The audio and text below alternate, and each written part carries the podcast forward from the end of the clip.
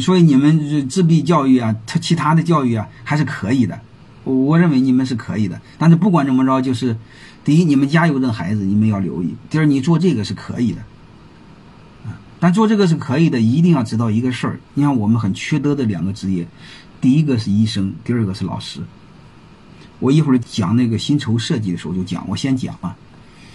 还有一个是保姆，保姆要么照顾我们的孩子，要不照顾我们的老人，这都是极其特殊的职业。这种职业你会发现，他信息严重不对称。各位能听明白的是吧？我有一个好朋友，他智商低，他知道他智商低，他自己说，以前小时候他父母忙。他家的保姆看他的时候，那个保姆为了省事儿，天天给他吃安眠药。后来他父母就感觉很怪，这孩子怎么这么乖？保姆老说天天睡觉，很省事儿。他父母说我们带的时候这孩子不省事啊，光玩啊，怎么保姆一带这么省事，光睡觉？所以我一会儿这块再聊聊聊这个事儿哈。保姆、律师、医生、老师，特别是老师和医生，嗯，医生我们是把身体交给他了。那各位能听明白了吗？你会发现有时候让你脱衣服就得脱，啊，这个老师其实也是，一个是给我们调理身体，一个是给我们调理灵魂，啊，所以这两个职业它是要求是非常高的。但是你会发现这两个职业，他都要绩效考核。各位你们听明白了吗？这是很可恶的事儿。这两个职业是不能和利益挂钩的，不能和绩效考核挂钩的。包括保姆兄弟，你们听明白了吗？你说医生怎么能和绩效考核挂钩呢？你看每个医生都要和科室的收入挂钩，和科室的利润挂钩。你要知道，他一和利润挂钩，就我们这堆肉，你会发现直接就给物欲化了。这就是薪酬啊，这就是薪酬啊，这就是薪酬设计啊！各位，薪酬设计不是为了薪酬而薪酬啊，兄弟们，薪酬设计底层你先做工作分析啊，各位能听明白这意思了吗？我现在跟你谈最底层的事儿，做薪酬设计、做培训、做绩效考核，前提你必须做工作分析，能理解了吗？你不做工工作分析，没法做薪酬的。你比如你家的保姆给你看孩子，你敢给他搞提成？他把孩子给你弄死，你给他搞提成？所以你们有时候听我讲东西，有时候还喜欢功利的听我讲，就是有没有讲重点，有没有讲我想听的。我刚才给你举例，就是薪酬之前，你一定要对应的岗位看他的工作分析，他做的是什么工作。如果你不了解他的工作，你直接做薪酬做考核，最终倒霉的还是你呀。突然觉得马老师的悲观在哪里了？是啊，怎么不悲观呢？我们家人到医院啊，我们的孩子要去上学呀，我怎么不忧心忡忡啊？你要知道孩子的自信。老师想搞你的孩子，两天就把你孩子这一辈子毁掉，你信不信？你比如别的孩子一举手，我就说站起来提问，你的孩子连举三次我都不搭理他。各位，你发现了没有？你的孩子自信直接被我摧毁，你的孩子再也没自信了，这是一辈子的事被我毁了。各位，你们没数吗？各位，这是天大的事啊！我就举例吧，假设吧，别的孩子都送礼了，你的孩子没送礼，结果别的孩子一举手，老师第一时间提问，你的孩子怎么举手不提问？然后你的孩子再也不举手了，然后你的孩子被毁掉了，兄弟，你知道吗？跟你刚才我谈的那些事呢，你得知道，我们所有的管理最底层，我们要先了解他的岗位的特点。如果这个岗位你不了解，你做薪酬、做考核、做培训都很难，啊，这是稍微扯了一点远，因为随后要讲薪酬设计，你们要知道怎么回事你比如你们要做那个自闭症啊孩子的教育，我个人观点，一定要找真正热爱教育的，一定要是这样的，就是发自内心的爱，就是把挣钱放第二位的人。做医院也是一样的。如果这个不放第二位是不可以的。各位，我跟你说一句话，你反正自己说自己其实不大好意思。我一直把我的教学品质放第一位，我挣钱放第二位，就这一点点。下面给你们简单的聊聊薪酬吧。我先聊框架。你比如各位最简单的就是打零工，就像我说那个猎狗逮兔子，它相当于就业务员，业务员的薪酬相对好设计，他考核也好设计，他就是逮一个兔子给一块骨头。但是我刚才说过，很多工作要比我们想象的复杂。你比如，它牵涉到第一，信息不对称，你不知道他干没干，你不知道他干好干坏。嗯，比如刚才说的老师、医生，你不知道，啊，我是老师没收礼，非常好，一定要这样。嗯，就是不收礼，还能一心放在工作上，骨子里热爱孩子，我认为这才叫老师。这是第一个，然后还有一个呢，就是利益的不一致，还有一个是监督困难。这个你会发现，这个利益的不一致呢，还有信息的不一致呢，它又分短期的利益不一致、长期的利益不一致、短期的风险不一致、长期的风险不一致，这个就面临着麻烦了。所以，这个刚才我说，这就是薪酬的底层的东西。你比如老师。你会发现，老师教育孩子，第一，他信息不对称；第二个，他利益不一致。对老师来说，有可能只要眼前的利益，能明白这意思了吗？但是对孩子来说，他是一辈子的利益的体现，他就是延期，后延性特厉害，他的风险更不一致。这个医生也是，因为医生不认真，你会发现他把那个纱布啊、剪刀给你忘了，给你往肚子里头忘拿出来了，这事不就毁了吗？我小学数学老师和我妈妈有过节，就像马老师说的一样，同样我做全对，老师说我作弊，有一个孩子就这样被跳楼了。我认为这样的老师不能叫老师。根据那个刚才我说的。我们想做薪酬，必须先对岗位做分析。岗位做分析，你会发现，它信息有的不对称，有的利益不对称，有的风险不对称，有的远期没问题，有的是近期，有的是远期、近期都有。各位，这个薪酬设计就比较麻烦了。你们一定要把这几个底层逻辑看明白，能能看明白了？刚才我说那个三个。信息不对称，利益不对称，监督困难，它又分短期和长期，啊，所以把这个这个你们思考好，这是薪酬设计的底层。接着聊什么呢？聊我们正常给的工资模式。第一个呢，就是固定的工资，啊，你比如保姆、律师、医生，是给固定工资，高工资。假定对方是好人，另外加考核。你比如医生的考核，医院的考核，就需要考核一个病人的转介绍率 就够了。啊，好吧，那个考核我就先不说了，我就是谈这一个事儿。就是第一常规的呢，这些是不可以考核的。就刚才我说的，医生是不可以考核的，老师是不可以考核的。你看我们的老师考核就考弄考分，这个考分就坏了，因为教育不是考分。教育首先是育人呢，对吧？育人，你说育人怎么考吧，各位？啊，育人他他应该长期做评估，你不能短期做评估啊，啊，他不能有量化的指标啊。所以这些东西我们都要知。第一个就是给固定的报酬啊，这种背后你会发现，就是他的工作相对好评估，他就干这事儿。啊，你比如打扫卫生的，嗯，你比如搞内勤的。这个就相对简单，嗯，你们就知道好了啊，就特别是一线员工，就这样。还有一种呢，就相对比较复杂。我给你们举例啊，各位，假设你有几千亩地或几百亩地，然后你用的是传统的作业方式，就是一百多年前的作业方式，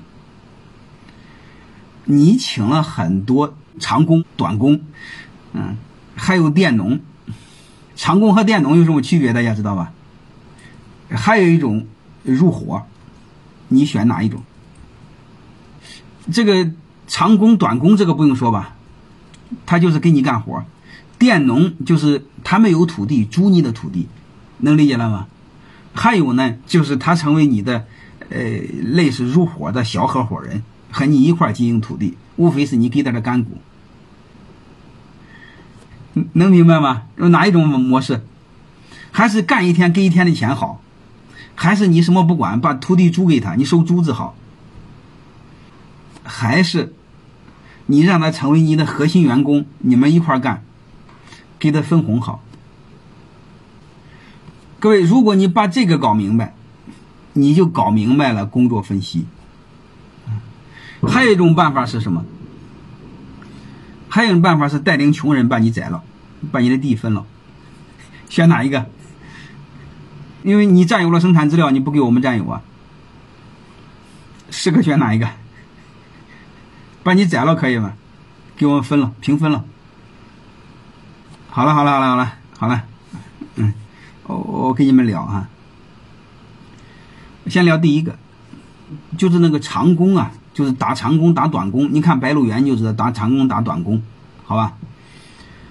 就是为什么几千年来？有很多人一辈子没有自己的土地，就一直给地主打工。回答我为什么？先回答这个问题。先回答为什么有人一辈子给他土地他都不种，他非要给别人打工。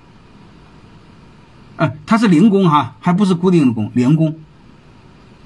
因为你要知道，这个短工、长工啊，几千年来这种工作一直有。为什么是这样的？你你看那个谁？白鹿原那个叫是二黑还是叫什么呢？就是收麦季节打短工嘛。我们现在还有很多人去新疆收棉花嘛，打短工嘛。啊啊！我谈第一个，就工作分析了啊。第一个就是这种人，他种不好地，他不会种地。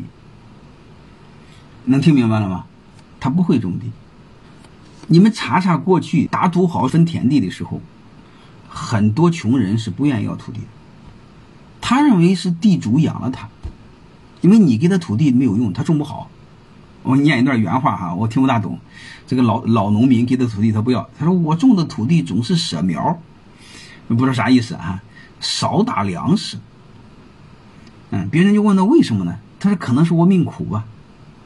嗯，他认为这个我就得给人家干，别人养了我。所以我想说的啥意思呢？就是这部分人他不会种地。他也没心思种地，这部分人就给你打零工就好了，啊，还有一个什么意思呢？你必须雇这样的人，就是你找不着愿意担风险的人，你也租不出去。还有一个呢，你也离不开这个地儿。还有一个，你又懂经营，就是你知道怎么种地，能听明白了吗？这时候就是你经营土地，让别人给你打工。类似南非那个农场主，这是第一种，就是固定工资了，按天计呀，短工长工啊。第二个呢，就是另外一个，你比如这块地离你家很远，或者你经营不方便，这一块又比较小，没法集体化作业或大规模作业，你可以把它出租出去。租你的地的人叫佃农，这个佃农的好处是什么？他懂种地。他又承担了一定的风险，你收固定的租子，风险是不在你承担，他承担，你收固定的租子，租金。刚才那种你雇零工的话，你会发现风险收益全是你的，你只需要开固定的工资，啊 好吧？所以这时候你会发现，就是你们设计某种工资体系时候，你一定要知道背后一个逻辑。你的能力和他的能力，你不能只考虑一个事，也不能只考虑你个人的偏好，这是不可以的。还有一种情况就是我说的另外一个，嗯，假设你有上万亩地，嗯，你有上百号员工，你要雇很多的农学博士、农学硕士，啊，甚至你的粮食，你会发现农村种地它一个不好处的。就是今年粮食便宜，你就少种；然后粮食贵，你就多种。你会发现，结果是你这么想，驴也这么想。你看，你永远赶不上趟。这时候什么？有可能你要找更专业的人做期货、做对冲。所以这时候你会发现，这帮人成为你的核心团队，共享收益，这是另外一种模式。所以各位，我想说，岗位的设计要比我们想的复杂。嗯，当然这个我举例是举例啊，我讲一个真事儿。我刚才那个纯理论啊，我给你讲一个真事儿，加深一下印象。我一个学生是那个卖海参、卖鲍鱼的，他有一个车队。这几个熊司机呢，没事车就坏路上了。你说他拉一汽车海参、鲍鱼，能听明白了吗？大雪天坏路上了。我问你一句话：修还是不修？你们回答我：修还是不修？需要花五万块钱，车坏了。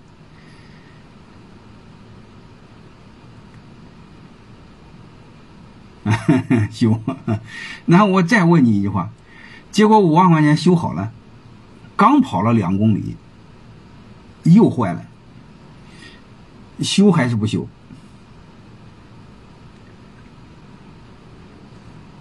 啊 各位，修还是不修？嗯，这就是刚才我说的，你不修，你的五万块钱，你那车里边拉的海参值一百万，你修还是不修？能听明白了吗？你要知道，那个海鲜市场它是每天都换的，每天卖完第二天拉过来，能听明白了吗？如果你要晚拉过来一两个小时，那你就少卖多少钱？你你修还是不修？好吧，所以你会发现，我们先别谈，我先谈这个背后这个事儿。这事儿什么事儿呢？就是这个信息不对称，利益不一致。能听明白这么意思了吗？你会发现坏不坏你不知道，是不是这样？然后你会发现利益不一致，利益对他来说坏不坏不重要，啊，借了这个借口要你几万块钱很重要，能明白了吗？但对你老板来说，风险严重不一致。为什么你要赶晚一两个小时拉不过去？你的海参，你要它是活的，能听明白了吗？活的你要晚卖一两个小时多少钱？风险全是你的，你干还是不干？能理解吗？这就叫信息不一致、利益不一致、风险不一致。这时候怎么处理？啊，所以这个我这个学生怎么处理呢？他就是把车租给了他们这帮伙计。嗯，租给这种伙计之后呢，他说：“兄弟，我这个车卖给你们了，啊，车卖给你们了，我以后按吨公里给你们付费，啊。”然后这帮司机说：“我没钱，没钱不要紧，没钱你欠着我的，嗯，反正你还给我干活，我以后按吨公里给你们付费，啥意思呢？以后车再坏了，你们自己修。大概能听明白啥意思了吧？然后你会发现。”风险、信息、利益对司机来说是不是完全对应？是不是完全一致？啊，所以这就是当风险不可控、风险说不清楚、利益又说不清楚的时候，你是可以用租赁的模式。然后我这个学生就很郁闷。他说：“这个方法我推行了第二天，车再也不坏了。其他的故事我就不讲了，时间紧张。就是不管怎么着，你们只需要知道一个事儿，就是先工作分析、岗位设计。你们千万别满脑子就是一个固定工资加基本工资，或基本工资加绩效工资，或基本工资加提成。你别满脑袋都是，这是不可以的。嗯，再还有一个就计件计时，这个我就就不说了啊。再还有一个就是那个。”业务员的提成，啊，分成模式就是工作不好评估，但可以用结果来评估，做分成，就是不是固定工资，是收益分成，啊，都可以。不管怎么着，你们只需要知道一个逻辑，什么逻辑呢？就是一个是收益，一个是风险，啊，一个是信息的不对称，一个是风险的不对称，啊，利益不的不对称，还有一个呢，就是它长期的结果。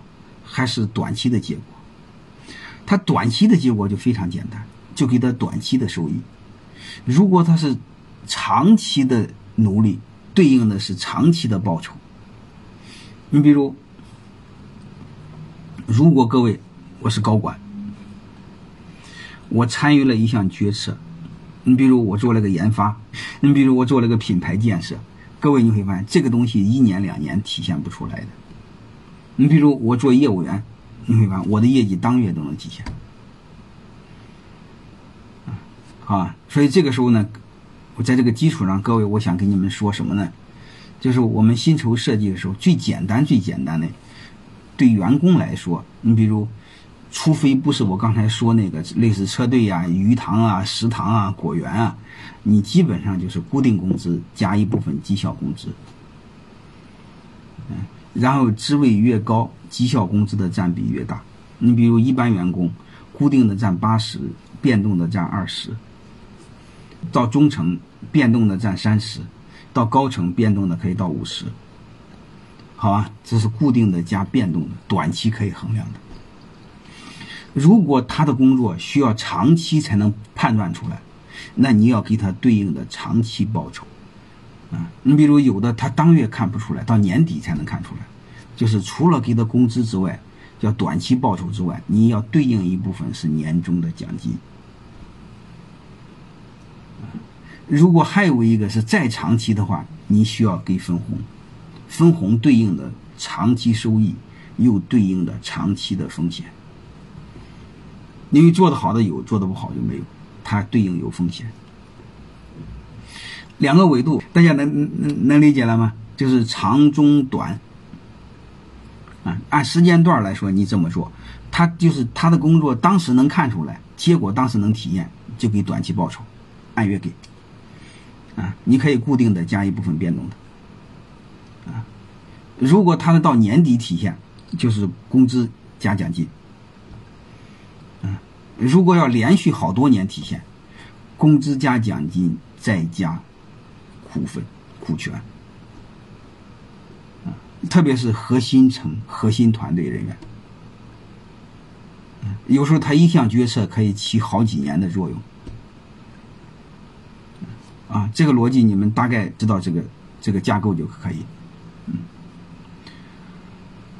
就是不管怎么着，你们只需要知道一个逻辑，就是他干什么活给什么钱，这个钱是和他的工作产生的第一结果，第二风险，第三监督结合在一起，啊，你们就知道这个逻辑就好了。然后下面问你们一句话，你就知道。我们就谈比尔盖茨。比尔盖茨是工资高，还是奖金高，还是分红高？比尔盖茨（括号啊）在微软，他只参与决策，只是一个董事身份，啊，最多是个董事长，好吧？高多少？他的分红是工资加奖金的多少倍？啊，分红高，瞎猜，哎，对对是对的啊，分红高是，因为他现在已经不干活了，他的工资基本是零，他的奖金基本是零，他只有分红。啊，你可以理解为有一部分董事津贴，你可以理解为基本工资，就是他的基本工资约等于是零，他百分之九十是分红，就是因为这个比较极端嘛。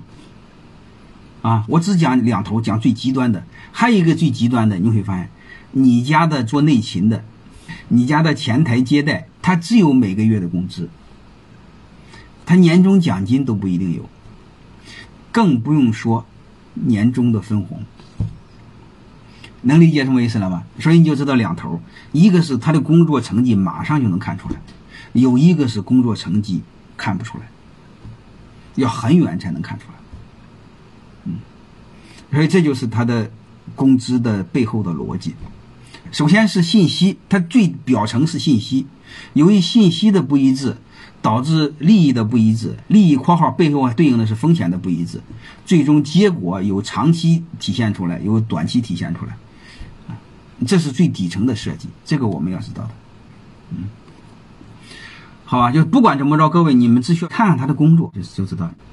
它是短期能体现的，还是长期体现的，还是未来体现的？你比如刚才你们老说，这个员工，我只给他分红，我不给他工资奖金，可以吧？我是个开水果店的，各位，你们能听明白什么意思了吗？如果开水果店的就一小员工，按道理来说，他干什么活弄什么钱，你挣不挣钱和他一毛钱关系没有，你非要给他分成，这个逻辑就不可取。这个逻辑什么时候可取呢？就是这个店你开了好几年了，而且这个店盈利了，盈利了很久了，你告诉大家，我不给你们发工资了，然后我把你的工资折成分红给你们，这个是可以的，一开始是不可以的，啊，一开始是不可以的。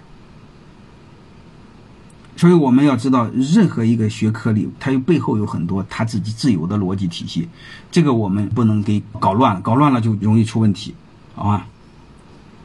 就是不管怎么着，啊，还还有一个奖金、提成、基本工资、分红，这个你们都要有概念，这个不能给颠倒了。一般员工是先看重工资，因为他处在温饱阶段。他必须解决他的生理需求。对高管来说，他更看重有没有未来，而且高管的工作有一定的递延性，他需要有股份。所以这些我们都要知道。还有一个呢，这个工资呢，它是计入成本，工资越高，你的成本就越高，所以对老板是不舒服的。这个奖金，各位你发现？是合伙一起挣钱，最后一起分钱。你会发现，他和你是利益是一致的。然后分红，你会发现，他和你利益是更一致的。你分的多，他分的也多。我们这些东西都要把它给看透。工资呢，只会让员工关注自己的短期利益，他不会关注公司的未来。这个你不要骂他，和他的身份有关系，和他你给他的报酬有关系。但是股东呢？股份呢，会让每一个人关注未来，又关注全局，因为和他的利益相关。大概我就说这些，好吧？因为再其他的我就不说，再其他就太多太多了。嗯，那不管怎么着吧，你们只需要知道一个，要先讲一个段子吧。不管怎么着，我就希望大家一个事儿，就是把管理做好，把效率提高，然后高工资。高奖金，高分红，我们一定要慢慢这么做，就是把管理做好，把战略做好，把规划做好。然后为什么讲这个呢？通过一个段子你就知道了。你看这个段子这么说的：如果给我五千块钱，嗯，我天天说老板脑子有问题，嗯，我背后一定说他坏话。他要给我一万块钱，老板有问题，我也不说。他要是给我五万块钱，我天天九九六，再加什么零零七。他要给我十万块钱，我从来都不需要下班。办公室就是我的家，办公室就是我的床。他要给我五十万，啊，我和公司共存亡。这是基本的人性。但是不管怎么着吧，让大家知道知道这一点点。啊！但是我更多的是讲到物质的刺激。另外，更大的一块我有机会再给你聊，是精神的激励。举一个事儿，各位，川大爷的工资是多少？年薪是多少？川大爷没下来的时候，年薪是多少？啊，对对对，一块钱，一块钱。各位，那我问你一句话：一块钱一块钱，他剩下的都捐了啊，就拿一块钱，就拿一块钱。各位，我问你话，他的动机是什么？他的动机是什么？他一块钱，他的动机是什么？他工作的动机是什么？名利，你们就看钱了，他一定不缺名利了。他本身就是亿万富翁，他缺名利吗？他就是为了实现他的理想，啊。让美国再次伟大，所以你会发现，管理很有意思。最好是用亿万富翁来做总统，不要让他当了总统之后才成亿万富翁，这事就毁了。啊，有机会我专门再给你讲精神的激励啊。前两期讲的都是物质的激励，我有机会再给大家讲精神的激励。啊，我们不能全是肉欲，有些人工作就是不是为了钱的，就是为了自己的使命和理想的。他净出幺蛾子，你知道的太少了，兄弟，你你知道太少了，好吧？结论就一个事儿，就是那个我们设计薪酬设计的时候啊，第一总量给够，第二结构合理，第三目标明确，就是你知道在给谁。第二个结构得合理，长中短。得合理，第三个就是总量得给够，记住这三句话了吗？总量给够，结构合理，目标明确，啊，然后构筑一个共同的利益共同体，然后是风险共同体。